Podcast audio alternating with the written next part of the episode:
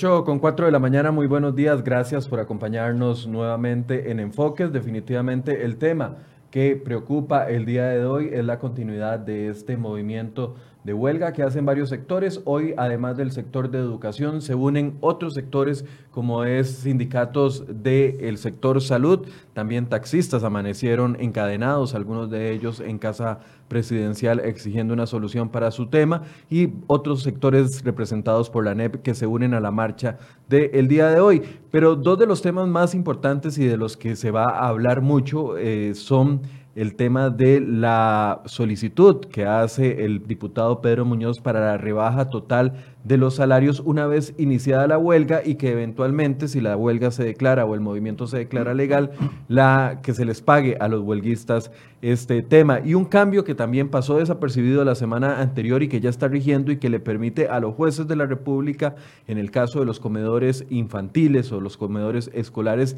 ya imponer sanciones. Y para hablar de estos dos temas, invitamos esta mañana al abogado laboralista Marco Durante para que nos dé su punto de vista y también nos explique cuál es la legislación que se aprobó en los últimos días que pasó eh, al menos para mí, prácticamente desapercibida. Buenos días, don Marco, gracias por acompañarnos. Muy buenos días, Michael. Sí, en efecto, es una reforma reciente, sale publicada el jueves. El jueves eh, pasado. El jueves pasado en la Gaceta. Es ley de la República, reforma el Código de Trabajo, porque adiciona al artículo 376 un inciso nuevo, que es el inciso F, y es la ley 9693, que precisamente sirve para que los jueces tengan elementos a la hora de decidir si la huelga que arrancó ayer lunes de forma intermitente en algunos sectores de educación, principalmente lo que tiene que ver con comedores escolares, eh, son declarados ilegales precisamente por esta reforma.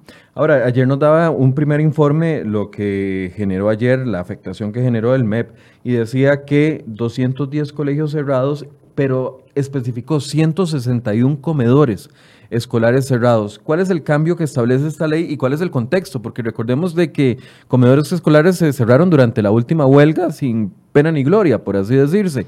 Pero, ¿qué es lo que hay nuevo en este momento? Tratemos de hacer un recuento para que quienes nos están siguiendo puedan comprender eh, la complejidad del tema. Costa Rica tiene un código de trabajo de 1943. Es un código que ya pasa los 76 años y tiene regulaciones desde aquella época. El tema de huelga viene regulado en los artículos 375 y 376 en cuanto a la prohibición o no de ciertos sectores para ir a huelga. Es lo que nosotros entendemos como los servicios públicos. Es decir, dentro de todo el capítulo de huelga que en el Código de Trabajo arranca en el artículo 371, tenemos esos dos artículos hoy que regulan los servicios públicos en donde es prohibido, dice el 375, ir a huelga y donde es obligatorio el arbitraje. El 376, que es el que enlista los sectores en los que es prohibido ir a huelga, ha sufrido una serie de modificaciones. Modificaciones porque la Sala Constitucional en el año 1998, con el voto 1317 de 1998, declaró inconstitucionales varios incisos el A, el B y el D y el E también. Ahí se incluían algunos servicios específicos en los que no se podía hacer huelga. A, B y E fueron declarados inconstitucionales y entonces ahí ya se podía ir a huelga. Solo quedaron el inciso C y D. El inciso C hoy tiene que ver con todo lo que todo lo relacionado a transporte, carga, descarga, muelles y el D a salud y economía públicas. Eso es lo que tenemos hoy, hasta el jueves pasado. Porque el jueves pasado, con esta reforma de la ley 96-93, tenemos entonces dos situaciones nuevas, que es uno, la inclusión del inciso F, 376F, que tiene que ver con PANEA, con el Programa Nacional de eh, Alimentación para Estudiantes a nivel de escuela y adolescentes, y el cuidado de niños por parte del PANI, entre otros porque la lista habla eh, de varios sectores. 376F es un nuevo inciso que está vigente desde el jueves pasado en Costa Rica y consecuentemente cuando hoy nuestros jueces de la República tengan que analizar las huelgas, tienen que tomar en cuenta este nuevo inciso que ya es parte del Código de Trabajo y que nos permite guiarnos para aquellas dudas que todavía quedan de cuáles sectores podían o no podían ir a huelga. Todo esto sin entrar a discutir el proyecto de ley que probablemente va a sustituir este 375 y 376. Pero como todavía eso es un proyecto, esto es ley de la República. Es decir, en la huelga del año anterior, de hace un año exactamente, en septiembre del año pasado, algunos, bueno, la huelga en el sector de educación no fue declarada ilegal en firme. Exacto. Eh, en ese momento se cerraron comedores infantiles, recordemos la comida que se tuvo que votar porque estaba podrida, los, los niños y jóvenes que no recibieron su alimentación, etcétera, etcétera. En ese momento los jueces no tenían una herramienta para declarar ilegal esa huelga por el motivo del cierre de los comedores infantiles. Ahorita estamos discutiendo en la Asamblea Legislativa un proyecto de ley donde se incluyen las listas de servicios esenciales, básicos, eh, prioritarios, creo que es la, la otra categoría, y donde vienen los comedores infantiles. Pero en medio de estos dos panoramas, cae esta reforma que se publica en la Gaceta el jueves anterior y es decir, Hoy, un juez de la República, si le llegan con una solicitud de declaratoria de ilegalidad por el tema de los 161 comedores infantiles cerrados, un juez ya tiene legislación y decir, sí, eso es ilegal. Exacto. ¿En qué momento pasó eso y que no nos dimos cuenta? El jueves pasado. Fue publicado en la Gaceta. Ahora, esto es importante aclarar lo siguiente. Con la huelga de los 89 días, yo estuve por acá invitado en un programa suyo, Michael, y dijimos la huelga en el sector educación debe ser declarada ilegal porque los servicios de comedores escolares son servicios esenciales y son servicios en los que puede poner en riesgo la salud y la vida de los menores que tienen ahí su única comida, principalmente en sectores urbanos marginales, en sectores de vulnerabilidad. Así como cuando en el 2017 los jueces declararon que para el Poder Judicial la entrega de, cadáveres. era un servicio público esencial, de la misma forma entendíamos que dentro del sector educación, por lo menos comedores escolares, tenía que considerarse como esencial. Pero en ese momento no teníamos el inciso F. Y entonces nuestros jueces, cuando en segunda instancia deciden que la huelga en educación sí fue legal, recordemos que la huelga de los 89 días en el sector de educación termina primero con una declaratoria de ilegalidad en primera instancia y en segunda instancia se revierte ese criterio y se determina que la huelga sí era legal, hoy tenemos un panorama distinto, porque tenemos el 376, inciso F, que dice que en comedores escolares es absolutamente prohibida la huelga. Entonces, nosotros esperaríamos que los jueces, cuando tengan que ver este tema, consideren esta reciente reforma del jueves pasado, que pasó inadvertida, y ahorita tal vez podemos hablar por qué es que pudo haber pasado inadvertida, pero que es ley de la República y modificó el Código de Trabajo. ayer cuando la ministra, y, aquí es sin ánimo de, meter más eh, carbón al fuego, pero ayer la ministra cambió, digamos, el discurso que había traído, un discurso más sosegado, por así decirse, y declaró que el movimiento que se estaba dando era inmoral, así lo dijo en esta mesa, pero fue más allá y decía, yo no estoy de acuerdo con la categoría que se puso para los sectores de educación y creo que todo tiene que estar dentro de servicio esencial. Los profesores se van a huelga y en la Asamblea Legislativa hay una otra reacción que es el tema del rebajo del salario desde el primer día que don Pedro Muñoz va a insistir. Les podría estar saliendo, como decimos popularmente, el tiro por la culata a los trabajadores de educación con haber roto ese pacto que habían hecho en la Asamblea Legislativa con los diputados Carlos Ricardo Benavides y doña eh, Yoleni León, de no irse a huelga porque habían quedado en una categoría distinta y ahora hay dos frentes que, que, va en contra de, de sus intereses. Michael, yo respetuosamente difiero del criterio de la ministra en el sentido, y tal vez es importante aclararlo, la huelga es un derecho constitucional. El ejercicio de la huelga, siendo un derecho constitucional, no puede entenderse como algo inmoral. Yo podría comprender que cuando ya a sabiendas de que es ilegal, aún así yo sigo ejerciendo ese derecho para causar un daño, a ellos sí podría darle ese apelativo. Pero, ojo, es importante aclarar que por lo menos la posición que hemos mantenido en nuestra firma y cada vez que hemos sido invitados acá lo hemos dicho, la huelga es un derecho constitucional que debemos de protegerle a los trabajadores. Aquí no estamos discutiendo sobre el derecho a defender o mejorar las condiciones de empleo a través de una vía de presión como es la huelga. Eso no se está discutiendo. Eso, afortunadamente, Costa Rica lo tiene en su constitución política. Y eso es algo que no podemos cambiar. Lo que yo sí no estoy de acuerdo es que aún teniendo una lista que, es débil, que, es, eh, que no fue la mejor, porque eso fue lo que nos heredó la reforma procesal laboral, aún sabiendo que hay sectores que no pueden ir a huelga, vayan a huelga y además se les pague salario y además el patrono no pueda recuperar esos salarios. Ese es un contexto completamente distinto a la huelga. Y es que aquí hay que poner los puntos sobre las IES y decir las cosas como son. Michael, una cosa es el derecho constitucional de no ir a trabajar y en su lugar ir a defender mis condiciones de empleo. Eso es huelga, como, como internacionalmente todos lo entendemos. Y otra cosa muy diferente es exigir que me paguen salario cuando no estoy trabajando. Ahora, esta, esta situación que tenemos acá en el país, que hemos pagado históricamente los salarios durante el periodo de huelga, sea declarada legal o ilegal, no sé si existe algún antecedente en algún momento que se hayan, recuperado salarios. Sí, vamos a ver, este tema es muy complejo, Michael, y, y ojo, hoy la Asamblea Legislativa, con la con, la moción de don Pedro Muñoz, tiene la oportunidad de alinear a Costa Rica al resto del mundo o quedarnos con una posición muy sui generis.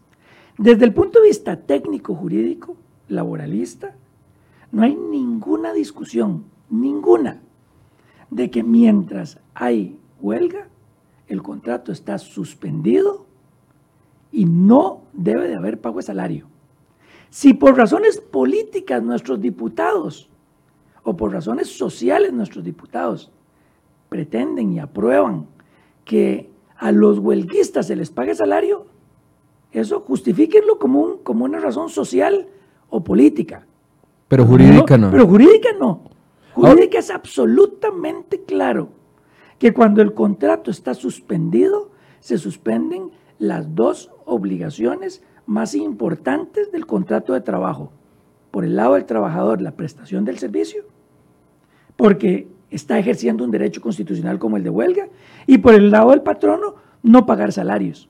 Ahora, ese contexto, Michael, es muy diferente a lo que está buscando el proyecto de ley y la posición de la comisión que vio este tema, que es, y es, y ojo, no quiero ser eh, no quiero meterle mucha leña al fuego, siempre trato de mantener una posición más balanceada, pero sobre esto quiero decir algo, y es que me parece desproporcionado e irrazonable que los legisladores nuestros obliguen a los patronos a subsidiarle la huelga a los trabajadores. Una cosa es tolerar y respetar el derecho de huelga, que eso, es como lo tiene el resto del mundo. Yo te respeto tu derecho constitucional a no trabajar y por eso no te puedo despedir, porque usted está ejerciendo un derecho. Pero otra cosa muy diferente es lo que tenemos aquí, que es subsidiarle al trabajador una huelga que me está causando daños a mí y a la población. Eso es muy diferente. Pero, Marco, efectivamente somos el único país que le pagamos a los huelguistas durante, eh, durante la huelga. Les pagamos salario a los huelguistas. Somos el único país. O sea, ustedes hicieron un estudio en su oficina. ¿A qué resultado sí, la, firma nuestra BDS tuvo un análisis de los países o las legislaciones laborales referentes a nivel mundial, las más representativas, las que usualmente usamos para copiar prácticas y los que nosotros entendemos como, como el, el primer mundo laboral. ¿verdad?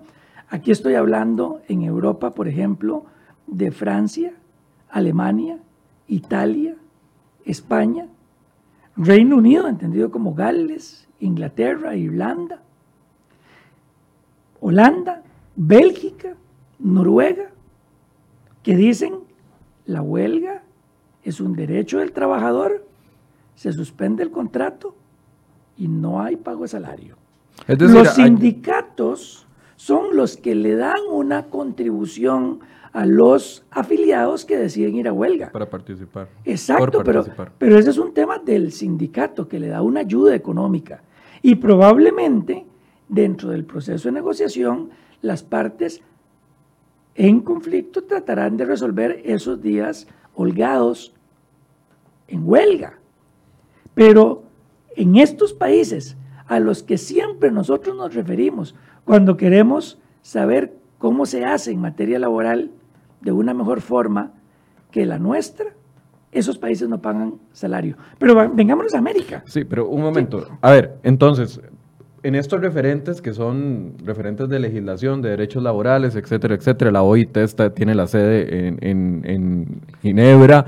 O sea, ahí un día como ayer, a partir de ayer a las 8, a las 7 de la mañana, que los, eh, los profesores no se hubieran presentado, los 18 mil profesores no se hubieran presentado a clases, a partir de ayer les hubieran empezado a rebajar el día. No se está rebajando el día, no se paga.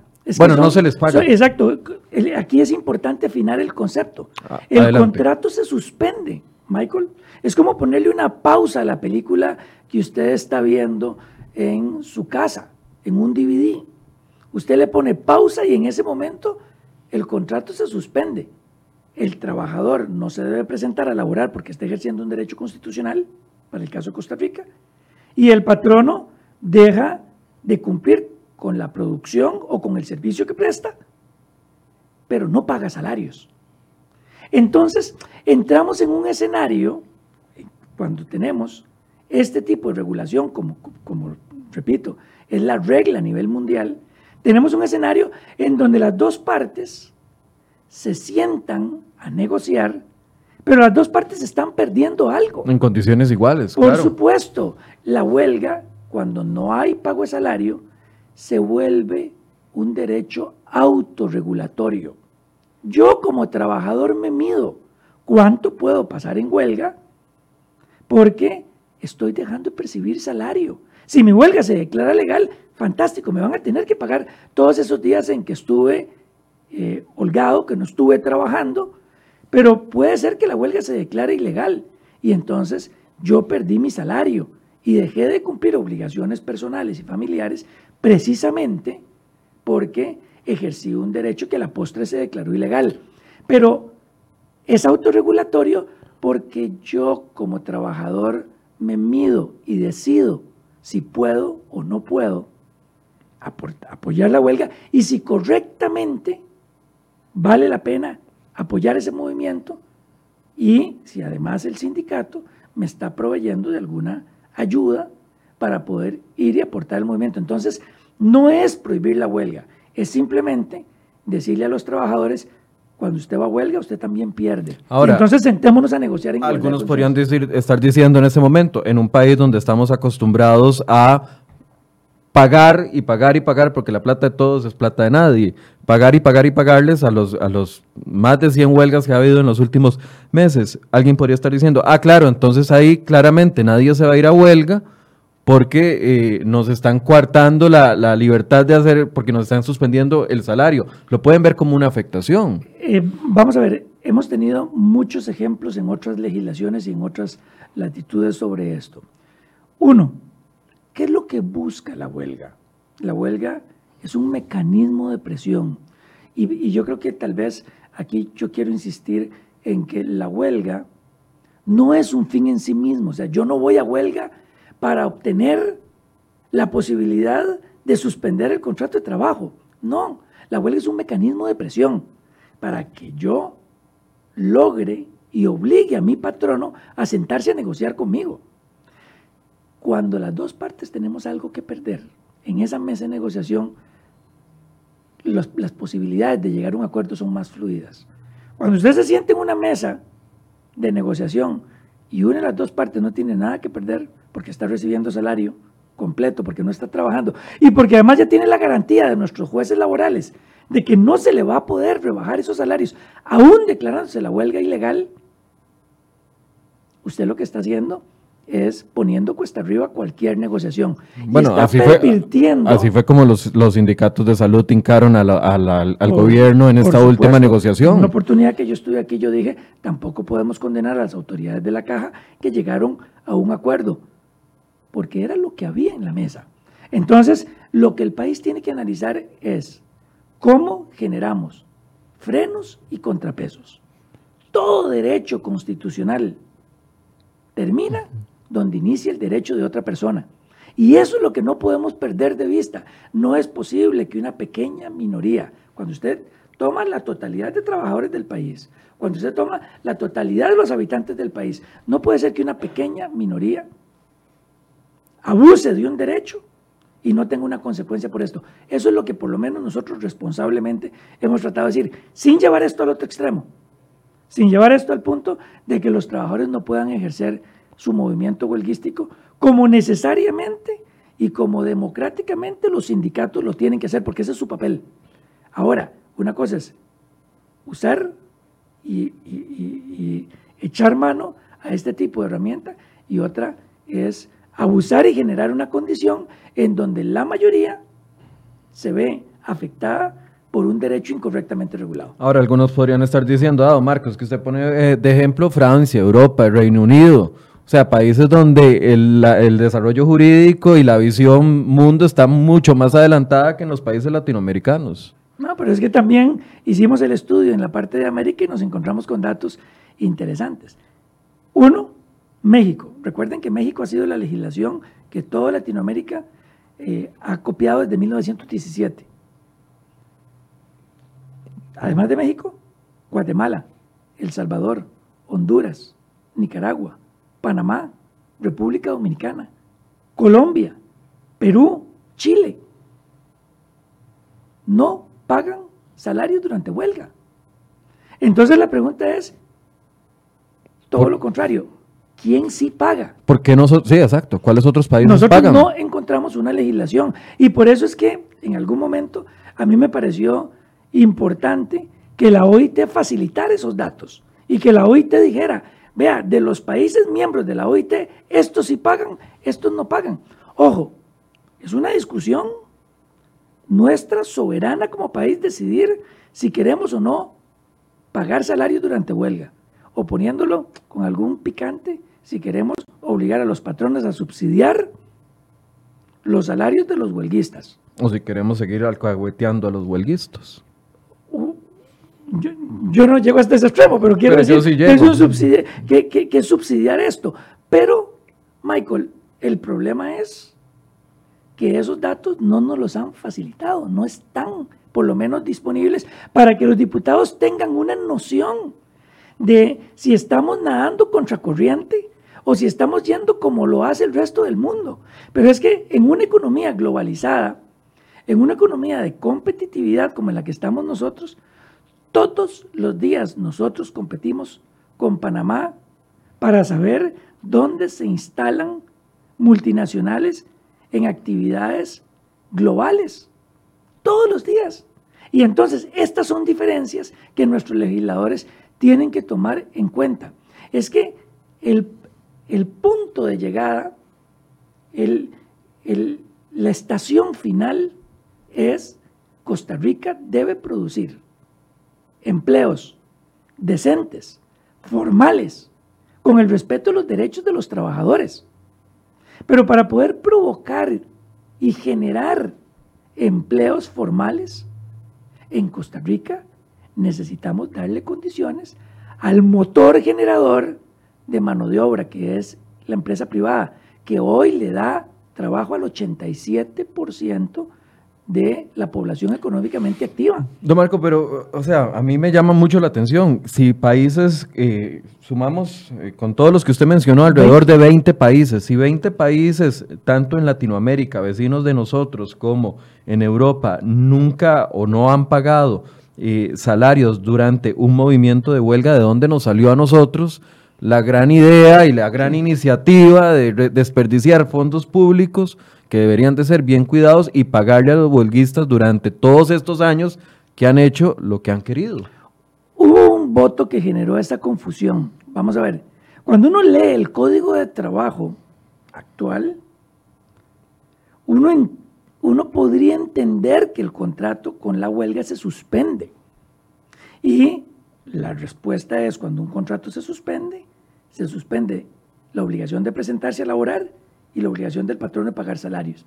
Hubo un voto de la Sala Constitucional que el 10.832 del 2011, que fue para la empresa, para una, una bananera, que la sala en este voto, en el 2011, dice que rebajarle a los trabajadores el salario, mientras la huelga no se calificara como ilegal, era una violación a un derecho constitucional. Yo creo que a nuestros magistrados de la sala constitucional les faltó información y análisis como estos que estamos haciendo y faltó también un código de trabajo que fuera más claro al respecto. Yo creo que con información y con una norma más clara, nuestra sala constitucional probablemente, como lo ha hecho en otras materias, se alinearía a lo que hace el resto del mundo. Por lo menos al resto del mundo comparable. Ahora, ¿hacia dónde vamos, Michael? Vamos hacia un proyecto de ley que se tiene que discutir en estos días y tenemos que encontrar ese correcto balance sin caer en excesos. Por eso, pero el balance estaría en permitir, o sea, no, en no violentar, en no violar un derecho constitucional como es el derecho a huelga, bajo la condición de que no va a haber ninguna represalia en el sentido de que no va a perder su trabajo, no se le va a despedir, no se le va a afectar, pero eso no incluye esa, esa protección laboral, no debería incluir el tema salarial. Sí, claro, ese, pagar salarios es un exceso. Ahora, ¿cómo podría existir, y aquí tal vez alguna persona que apoya los movimientos huelguísticos o sindicalistas que nos están escuchando dirían, bueno, pero ¿cómo sería un balance? Bueno, otras legislaciones lo que hacen es que como el derecho de huelga no incluye el pago de salario, la prohibición, la lista prohibitiva cada vez es más pequeña, porque se entiende que el trabajador de entrada está perdiendo algo. Eh, explíqueme eso, explíqueme eso. Una cosa es no pago de salarios durante la huelga y otra cosa es cuáles son los servicios esenciales en donde se prohíbe ir a huelga. Un justo balance es que esa lista prohibitiva de servicios públicos esenciales sea limitada lo más posible para que nosotros protejamos los sectores en los que no queremos que haya huelga y que hay un mecanismo expedito para los trabajadores y que se pongan controles y que se pongan límites al ejercicio de ese derecho, pero que sí puedan ir. Ok, vamos a ver, ¿cómo lo han hecho otros países? Se han creado las famosas, los servicios mínimos, los famosos preavisos de huelga, para que entonces los sectores se preparen a ese movimiento. Y las huelgas duran poco porque los trabajadores tienen pocos días soportando sin salario. Entonces se vuelve un mecanismo más razonable. ¿Cuál ha sido la, dosis en Costa Rica? Como tengo que pagar salarios, hagamos la lista prohibitiva cada vez más grande. Esto está, esta discusión me llama mucho la atención porque esta discusión, aunque don Pedro Muñoz la presentó dentro de la comisión, no se dio. Recuerdo que don Pedro perdió esa, esa moción donde proponía esto que estamos discutiendo, la perdió porque solo él votó a favor, todos los demás diputados no, le dieron el respaldo.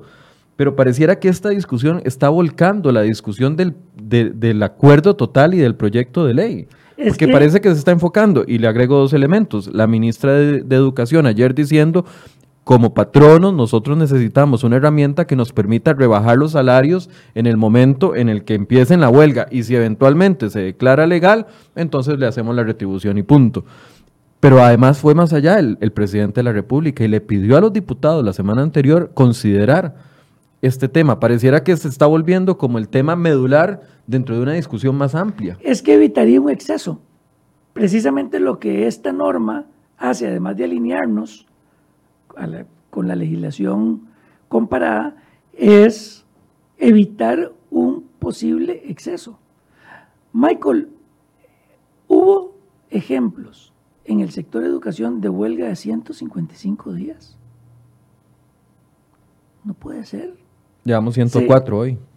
O sea, no puede ser posible que haya sectores que abusen de un derecho constitucional, lo tergiversen completamente y simplemente no se presenten a laborar. Se perdió la razón de ser de la huelga. Igual como se pierde la razón de ser de la huelga cuando en vez de ir a apoyar el movimiento yo me voy de paseo a la playa o me voy de eh, paseo al exterior. Es que estamos pervirtiendo la figura para la cual fue creada. Yo creo que si convertimos la moción de don Pedro, es decir, que el plenario se vuelve una comisión ampliada. ¿Qué va a pasar mañana eso? Ese tema, los diputados tienen que analizar dónde quieren colocar a Costa Rica en, términos de competitividad. Repito, una cosa es que el trabajador deje de asistir al trabajo porque está ejerciendo el derecho de huelga. Y otra cosa muy distinta es que reciba salario sin trabajar. No podemos confundir las dos cosas. Son dos términos distintos. No podemos obligar a los patronos a soportar esa carga. Y ojo, hasta el momento, después de la reforma procesal laboral, lo que hemos visto son huelgas en el sector público. Difícilmente vamos a encontrar un Estado quebrado cerrando puertas, pero esto sí podría pasar en el sector, en la empresa privada. Imagínense ustedes una huelga en, en una empresa privada en el término de dos semanas sin producir y pagando salarios, cualquier empresario cierra esa empresa y aumenta el número de desempleo. Y es que eso es lo que tenemos que proyectar. La legislación no es solo para el sector público, la legislación es para todos los costarricenses. Y tenemos que cuidar cómo mantenemos empleo formal y empleo digno para los trabajadores. Y esto implica que cuando hablemos de huelgas, le digamos al patrono y a los trabajadores, acabamos, la propuesta, por ejemplo, del proyecto es cambiar el proceso para declarar y calificar la huelga. Estamos trabajando en esto y me parece que el proyecto da un punto muy a favor de lo que tenemos hoy. Hay un cambio importantísimo en los plazos y en la forma de calificación. Eso hay que aplaudirlo. Pero el legislador también tiene que pensar que por más procedimiento rápido y expedito, esto puede tardar siempre por alguna u otra razón semanas. Y en la empresa privada yo no me imagino a un patrono semanas esperando una resolución y mientras tanto pagando salarios. Eso es lo que tenemos que evitar. Situaciones a futuro en donde el país lo que se vea envuelto es en empresarios que dicen, mejor yo cierro esto y tomo mi dinero, lo meto al banco y no realizo ninguna actividad que pueda generar empleos.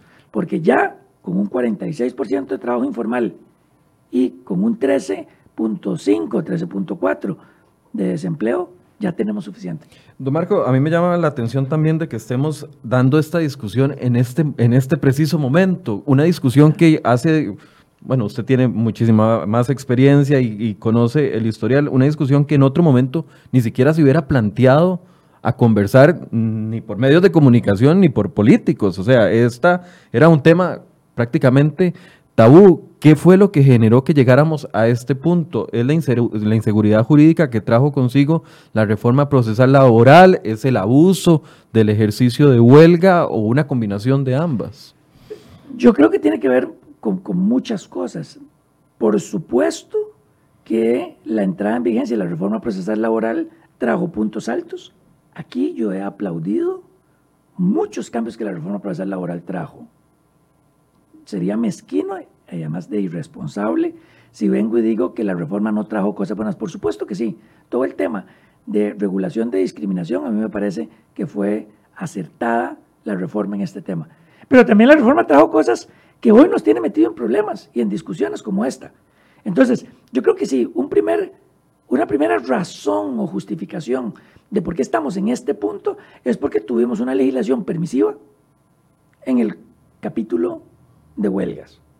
Pero además de esto, tiene que ver con que Costa Rica participa de una economía mundial y cada vez más las fuentes de empleo se disminuyen. La tecnología avanza, sustituye puestos de trabajo. Hoy el país debería estar enfocado, patronos y empresarios, juntos pensando cómo podemos nosotros amortiguar el impacto que el cambio tecnológico trae consigo en la pérdida de empleos.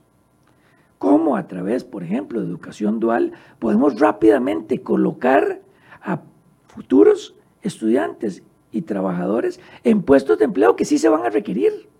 Es que la discusión va por otro lado y además, no, no, dejo de decirlo, al estar dentro de una economía globalizada, tenemos un, un mundo competitivo y nuestro país compite con otros para la atracción de eh, inversión extranjera directa, para exportar productos que se tengan que vender en el exterior. Y entonces ahí es donde los mercados se comparan y ahí es donde el gobierno tiene que decir, bueno, ¿cómo hago yo para que, uno, nuestros exportadores puedan colocar sus productos, sabiendo que por lo menos desde el punto de vista laboral, tienen condiciones para invertir más aquí. Siempre respetando los derechos de los trabajadores. Ojo, aquí nadie viene a hablar, o por lo menos yo no lo hago, de violación a los derechos de los trabajadores.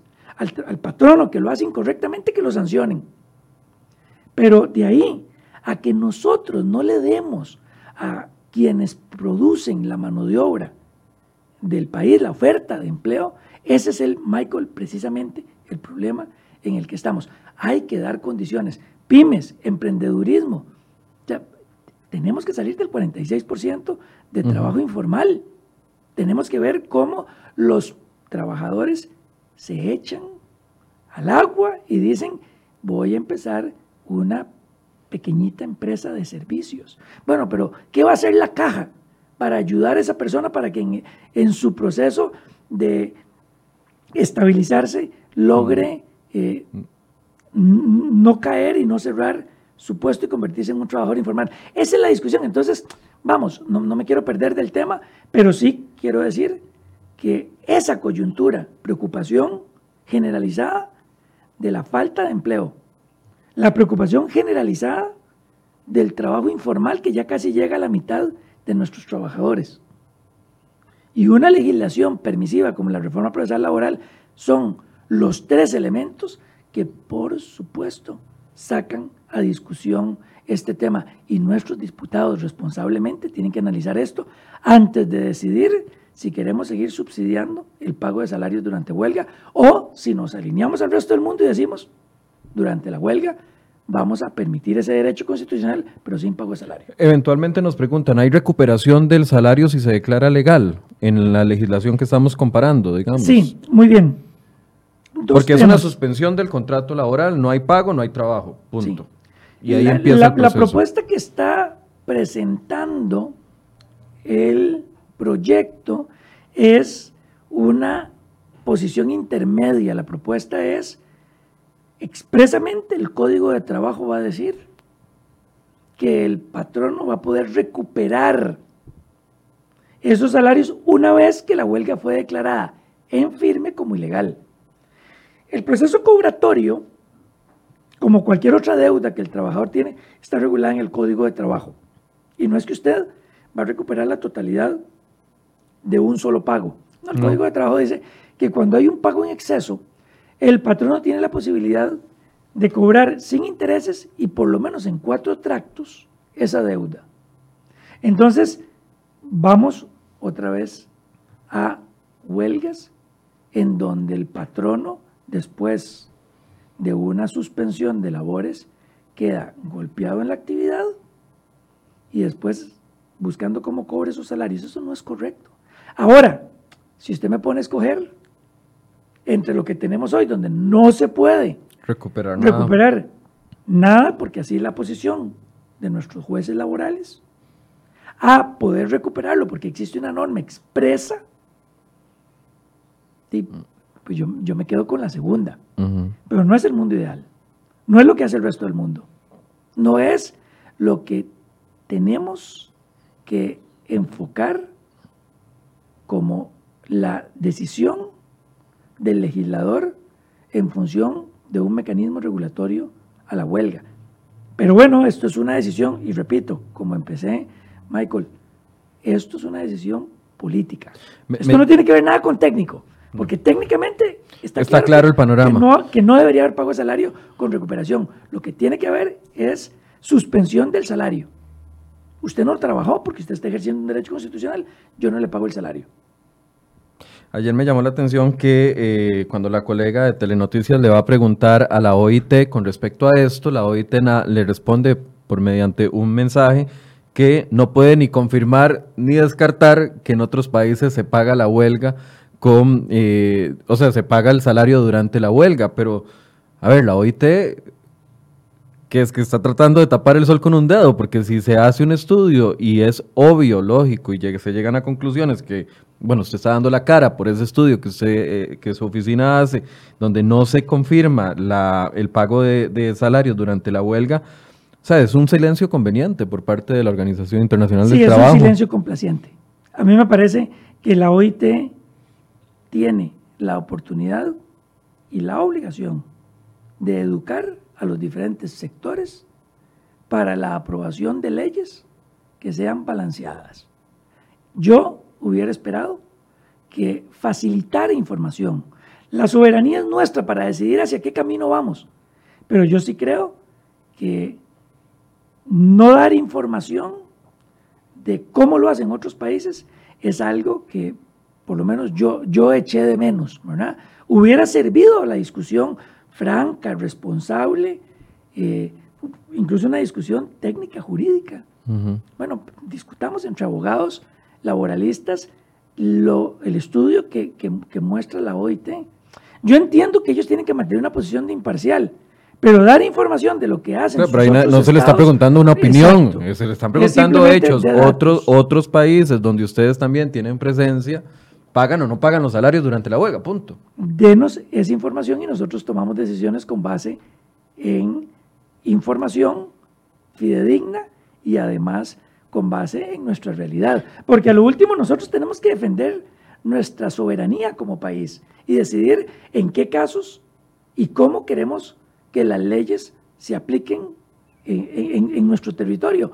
Pero con información, a mí me parece que sobre este tema ha habido falta de información y es fundamental que se tenga para que los diputados sepan lo que están votando.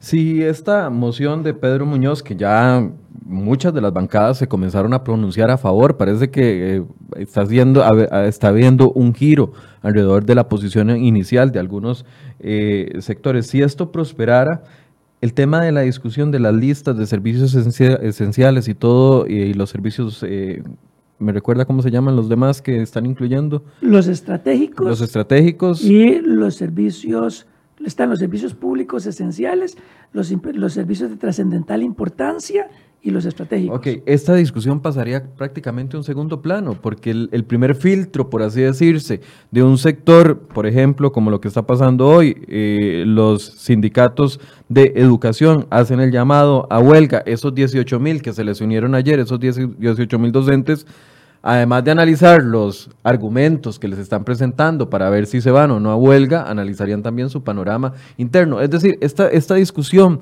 de las listas pasaría a un segundo plano. Por supuesto, complementaría un primer gran filtro.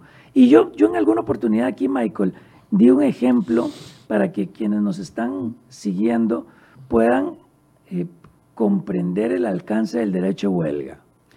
El derecho constitucional de huelga es lo que se asemeja en materia penal a la legítima defensa. Es el, mejor ejemplo para compararlo con algo que tenemos más cercano nosotros eh, como individuos. La legítima defensa es una autorización para repeler un daño.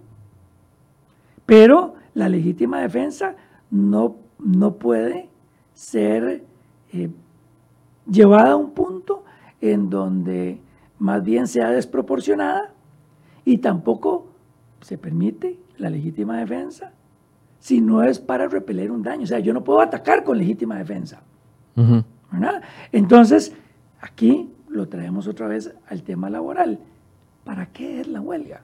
Es que la huelga es un derecho constitucional para pararse frente al patrón y decirle lo que usted está haciendo no es correcto. Y nosotros nos oponemos.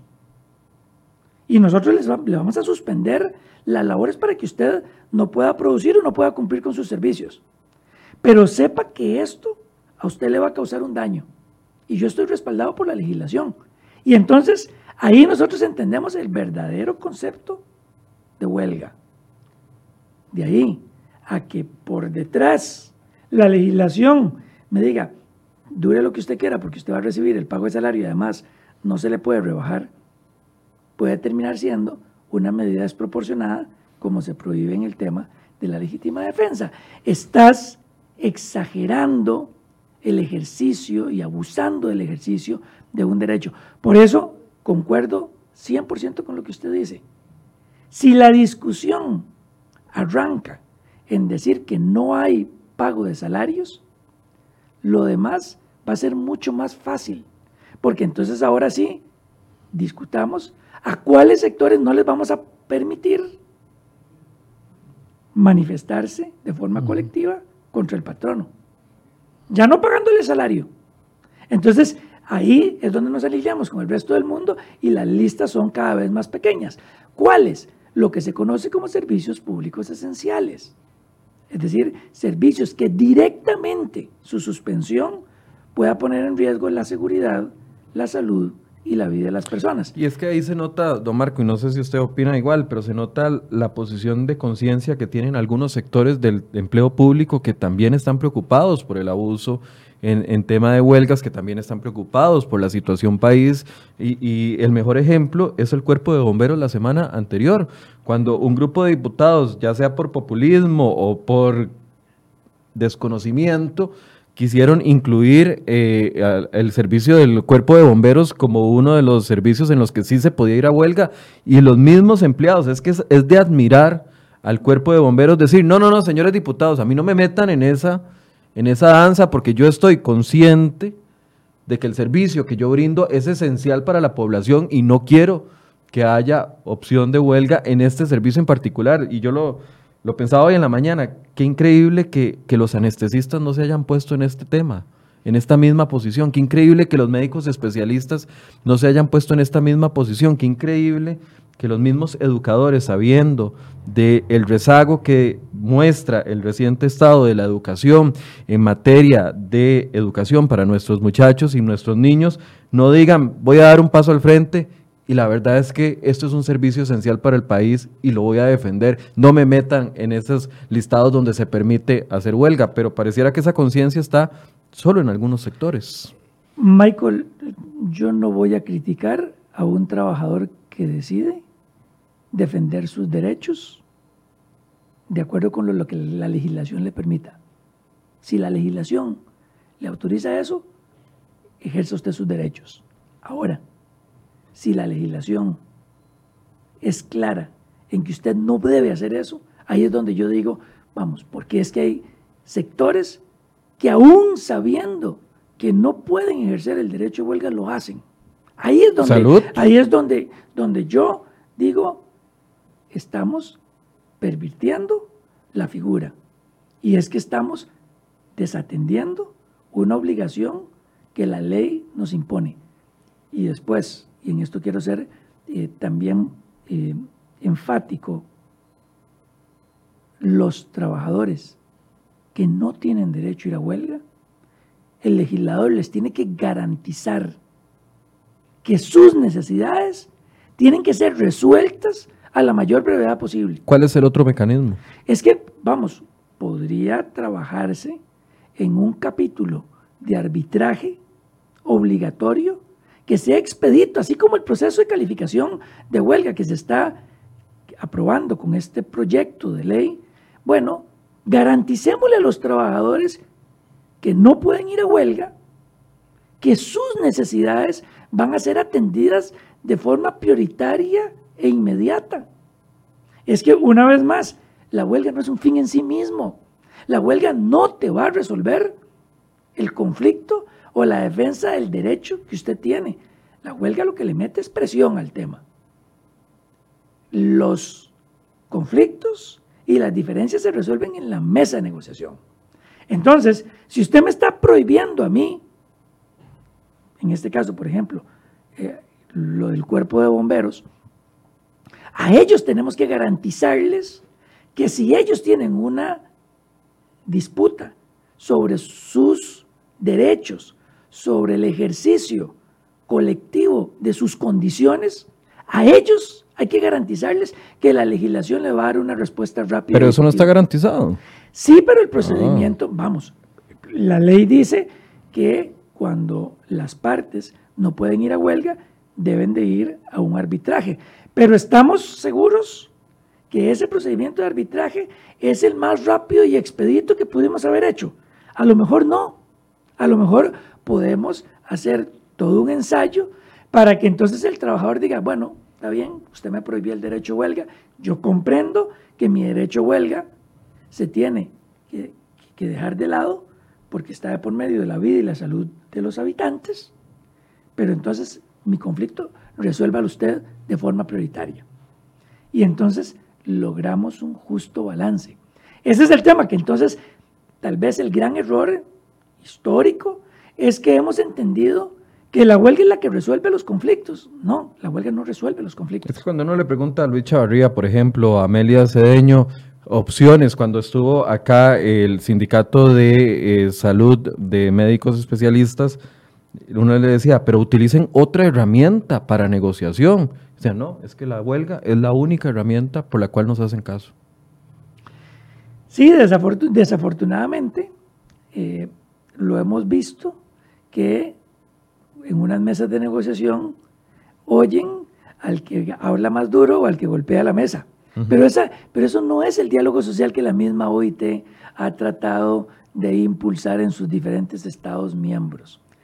Eh, yo creo que las relaciones laborales en Costa Rica deben de ir transformándose en función de lo que a nosotros nos interesa proteger, que para mí es el empleo decente de las personas formales para que no se encuentren ante una desprotección futura por un riesgo del trabajo, por una, una posible pensión que no va a poder recibir porque nunca cotizó.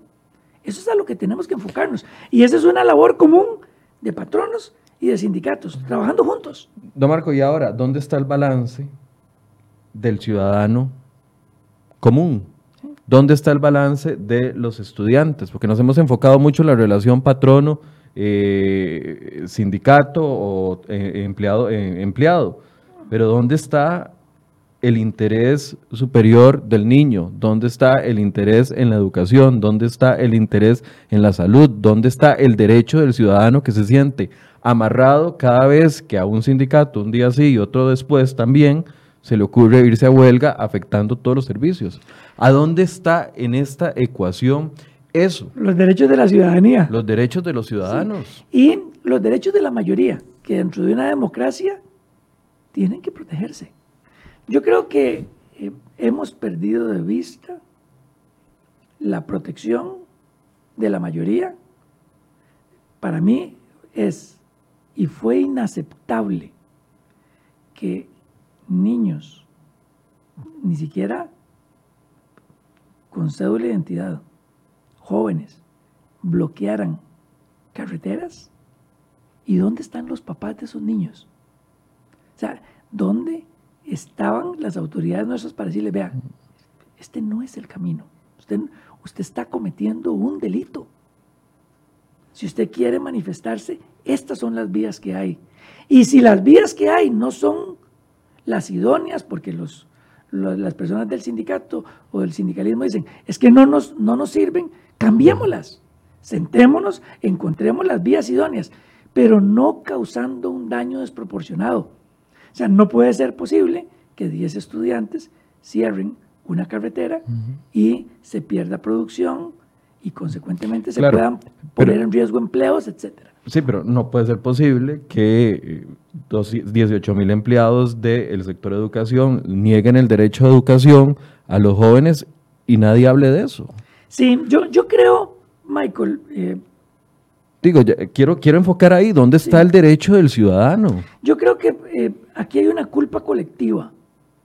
Y es que la legislación aprobada con la reforma procesal laboral fue tan permisiva y quedaron tantos parches en el tema de huelgas que incluso hoy yo no dudaría, Michael, que mucha de la gente que está yendo a huelga lo está haciendo sin conocimiento verdadero de si su actuar es legal o ilegal. Muchos están probablemente en una disyuntiva. Y lo digo porque con la huelga de los 89 días, muchas personas me escribieron y me decían, vea, dígame si lo que yo estoy haciendo es legal o ilegal. Explíqueme. Porque a mí Nadie me lo dice y lo que yo escucho son dos posiciones totalmente distintas. Entonces, vamos, aquí también hay una culpa colectiva de que, uno, la legislación no fue tan clara como tenía que serlo.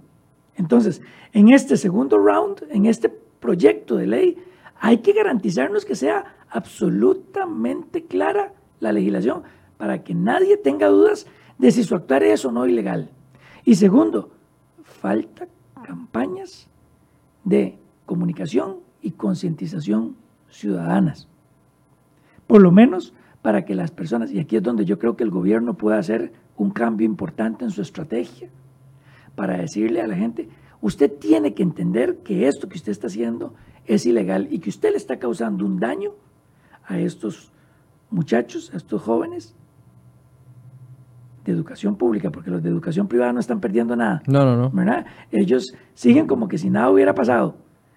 A estas personas usted les está causando un daño que puede ser, o que algunos expertos en esa materia dicen que es irreparable. Entonces, creo que también hay que enfocar el problema desde otro lado. Yo sí estoy de acuerdo con usted en que, y, quien vela por el derecho de esos 18 mil personas, que, eh, perdón, por, por, por los estudiantes que pierden lecciones a propósito de un grupo de 18 mil Claro, pero ¿qué herramienta legal tenemos? Ninguna. Ahorita, ninguna. Bueno, salvo la de comedores escolares que lo vimos que se aprobó el jueves pasado y que yo esperaría que los jueces de la República que tengan que conocer este caso sepan que el 376, inciso F, es nuevo y que por ahí puedan resolver una parte del conflicto presentado. Pero la gran discusión está esta semana en la Asamblea Legislativa sobre ¿Cuáles son los límites? Otra vez, Michael, frenos y contrapesos que queremos darle a un derecho constitucional tan discutido, tan polémico como es el derecho de huelga. ¿A dónde lo queremos llevar? A mí me parece que hay que encontrar ese balance y decir, bueno, si ya no se les va a pagar salarios, la lista de los sectores a los que no pueden ir a huelga del todo, va a ser esta lista restringida, con, atención, estos mecanismos rápidos y expeditos para que usted resuelva sus problemas. Y a estos otros se les va a permitir huelgas con estos frenos y contrapesos, que es lo que pretende el proyecto cuando habla de servicios de trascendental importancia. Y después se creó una figura muy particular que fue la de servicios estratégicos. Pero a lo último, Michael, la discusión que tiene que tener el país es quiénes del todo no y cómo le resolvemos a ellos sus problemas.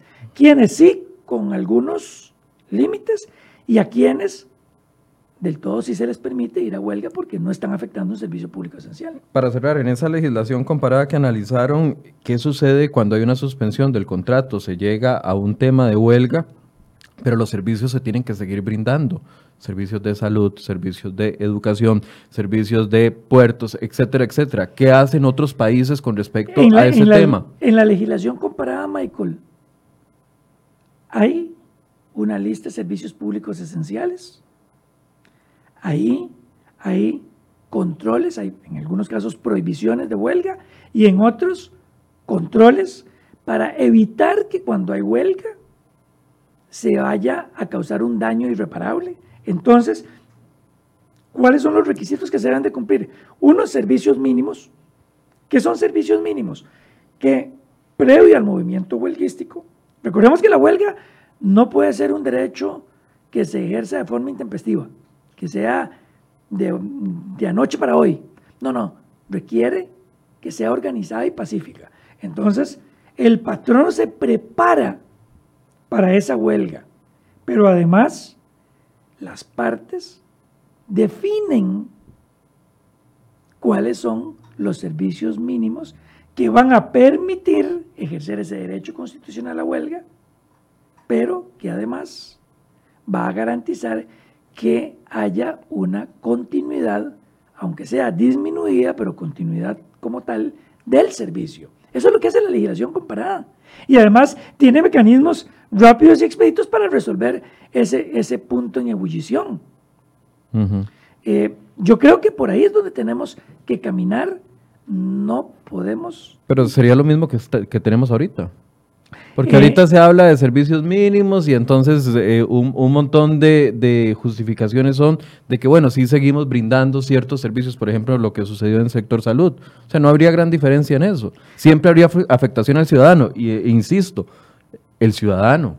Sí, sí, el que paga. Si nosotros quisiéramos ponernos en, en la misma línea que están los países de los que hemos dado como ejemplo, principalmente Europa, la prohibición de huelga está limitadísima a sectores que tengan directamente que ver con seguridad, salud y vida. Ahí nosotros podríamos decir, no hay huelga cuando se pongan en peligro estos, estos derechos de los ciudadanos.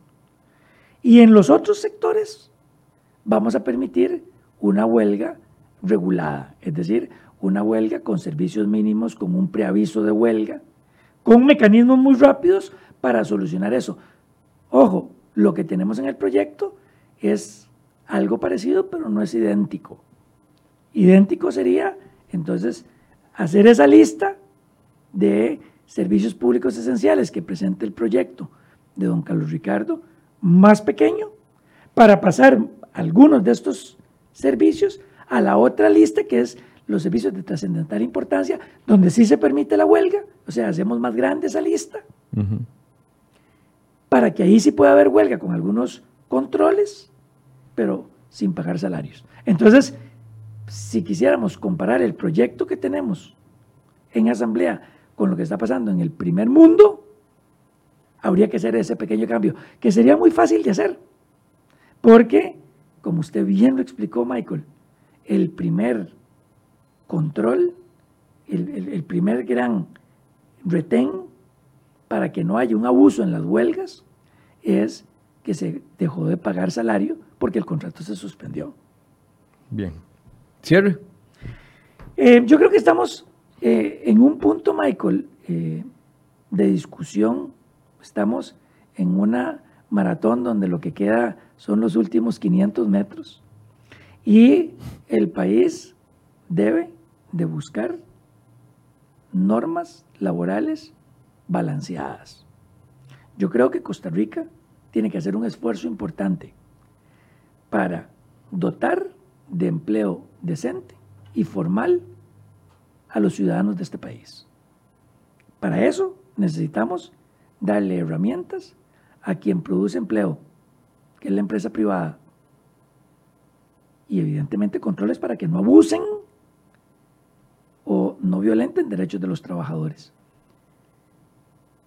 Para eso, para darle seguridad jurídica a ellos y condiciones para invertir y para atraer mano, eh, inversión extranjera directa, necesitamos leyes laborales que brinden seguridad jurídica. Y en este capítulo de huelga, nuestros legisladores hoy tienen un gran compromiso con el país.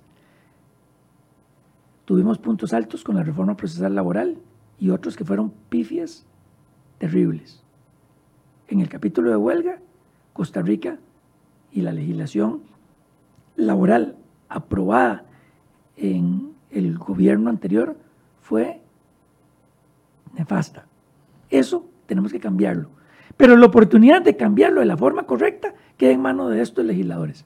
Una vez más, el país debe saber con quién se compara y con quién compite. Queremos entrar a OCDE. Ya le preguntamos a todos los países que pertenecen a OCDE quiénes pagan salarios durante huelga. Ninguno. Ninguno paga salarios. Entonces, comparémonos con quienes nosotros competimos y demos para los trabajadores a los que se les restringe un derecho una pronta salida, porque al fin de cuentas la huelga no es un fin en sí mismo. La huelga es un mecanismo de presión. Yo creo que por ahí es por donde vamos. Michael, hay que esperar lo, que pase en los próximos días. Hay que estar atentos y mientras tanto hay un 376F nuevo que le va a servir a nuestros jueces para resolver los casos que tienen en sus manos. Ojalá esta declaratoria de ilegalidad entonces se dé pronto, porque ya con cierre de comedores infantiles el panorama está claro. La norma está ahí clara.